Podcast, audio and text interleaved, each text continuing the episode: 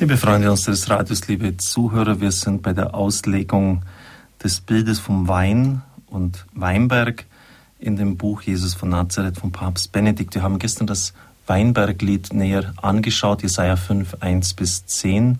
Der Weinberg ist Israel, der Winzer, der, der den Weinberg bestellt, ist Gott und der Weinberg bringt nicht die erwarteten Früchte. Das wurde dann vom Papst auch im Zusammenhang mit dem Gleichnis von den Winzern erörtert, das auch im Neuen Testament vorkommt. Die bösen Winzer, die die Knechte des Weinbergbesitzers misshandeln, hinauswerfen, töten und dann auch den Erben umbringen. Bei Jesaja war keine Verheißung sichtbar geworden. Es wurde nämlich dann beim Propheten gesagt, was mit dem Weinberg geschieht. Er wird zerstört werden er wird völlig vernichtet werden, preisgegeben. Und so ist es immer wieder die Situation Israels, der Kirche und auch der Menschheit. Wir stehen immer wieder in der Dunkelheit der Prüfung und können zu Gott nur rufen, wie es an dem Psalm der Fall ist, wo auch vom Weinberg berichtet wird, richte uns wieder auf. Aber im Wort Jesu steht eine Verheißung da, eine beginnende Antwort auf die Bitte, Sorge für diesen Weinstock. Nämlich, das Reich wird anderen Knechten übergeben. Das ist eine Aussage, die sowohl Gerichtsdrohung ist wie auch Verheißung. Sie besagt, dass der Herr an seinem Weinberg festhält. Er ist nicht an die gegenwärtigen Knechte gebunden. Diese Drohung, Verheißung betrifft nicht nur die herrschenden Kreise, von denen Jesus, mit denen Jesus spricht, sie gilt auch im neuen Gottesvolk. Nicht für die Kirche als Ganzes, wohl aber die Teilkirchen immer wieder. Und dann zitiert er als Beleg Offenbarung 2.5 das Wort an die Kirche von Ephesus, bekehre dich und tue die früheren Werke, denn andernfalls komme ich und rücke deinen Leuchter von der Stelle. Das müssen wir ernst nehmen. Der Kirche als Gesandten gilt es nicht, diese Drohung. Warum? Weil Christus ihr Permanenz, Dauer versprochen hat. Und die Mächte des Todes, früher übersetzt man die Mächte der Hölle, werden sie nicht überwältigen. Das ist eine Garantie, die von Gott ausgesprochen ist und die für alle Zeit gilt und bleiben wird. Aber nicht für die Teilkirchen. In Nordafrika sind über 150 Diözesen untergegangen. Die gibt es heute nur noch in der Erinnerung. Bischöfe unseres Landes werden dann, damit diese Diözesen zumindest nominell nicht untergehen, mit Titeln von Diözesen aus früheren Jahrhunderten, aus der Anfangszeit des Christentums noch bedacht sind dann noch Titularbischöfe, wie das genannt wird, und dann kommen irgendwelche nordafrikanische Namen. 150 Diözesen sind untergegangen. Und wenn wir meinen, dass wir als Christen in Europa einen Freifahrschein hätten, dass wir machen und tun können, was wir wollen, weil der Kirche ja Bestand zugesagt ist, dann täuschen wir uns ganz gewaltig. Natürlich hat das Abendland eine heißgeschichtliche Sendung.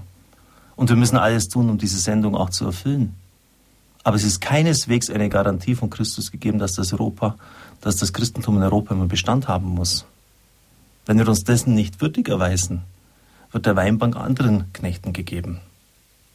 Das muss uns völlig klar sein. Auf die Drohung und Verheißung von der Übergabe des Weinbergs an andere Knechte folgt aber dann eine Verheißung viel grundlegender Art.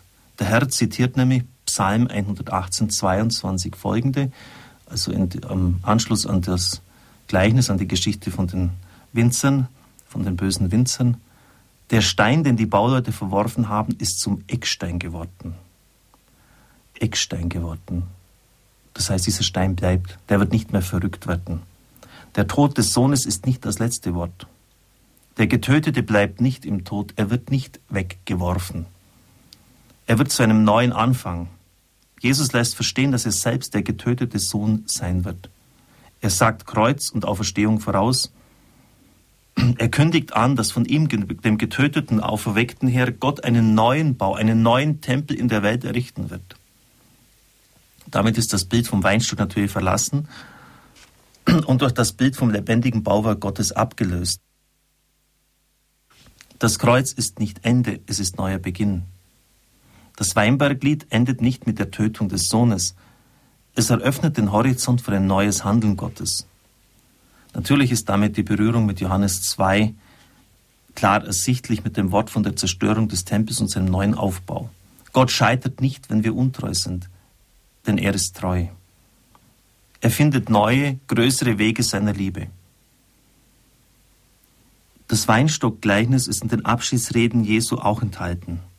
Und dort wird die letzte Tiefe eröffnet. Ich bin der wahre Weinstock, sagt der Herr Johannes 15.1. An diesem Wort ist zunächst das Wörtlein wahr wichtig. Der berühmte Amerikaner und Bibelausleger Barrett schreibt dazu, Sinnfragmente, auf die durch andere Weinstöcke verhüllt hingewiesen wird, werden durch ihn aufgelesen und explizit gemacht, denn er ist der wahre Weinstock. Aber das eigentliche und wichtige an diesem Satz ist nicht das Wort wahr, sondern ich bin. Ich bin der wahre Weinstock. Er ist selber Weinstock geworden. Er hat sich in diese Erde einpflanzen lassen. Er hat Wurzel geschlagen. Er ist in den Weinstock eingegangen. Das Geheimnis der Inkarnation, der Menschwertung wird auf überraschende Weise aufgegriffen. Im Johannesprolog, Johannes 1, ist ja das, das Hauptthema. Der Weinstock ist nun nicht mehr ein Geschöpf, auf das Gott mit Liebe blickt, das er aber auch wieder ausreißen und verwerfen kann. Im Sohn ist Gott selber Weinstock geworden. Er hat sich für immer und seinsmäßig mit dem Weinstock identifiziert.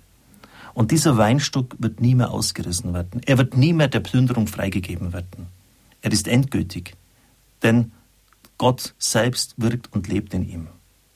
Die Verheißung ist unwiderruflich, die Einheit unzerstörbar geworden. Das ist der große neue geschichtliche Schritt Gottes, der den tiefsten Gehalt des Geheimnisses bildet. Inkarnation, also Menschwerdung, Tod und Auferstehung, werden in ihrer ganzen Reichweite sichtbar. Denn Gottes Sohn Jesus Christus, 2 Korinther 1.19, ist nicht Ja und Nein zugleich, in ihm ist das Ja verwirklicht. Er ist das Ja zu allem, was Gott verheißen hat. So drückt es der heilige Apostel Paulus aus. Dass nun der Weinstock durch Christus der Sohn selber ist, das ist neu und doch wieder auch schon in der biblischen Tradition vorbereitet.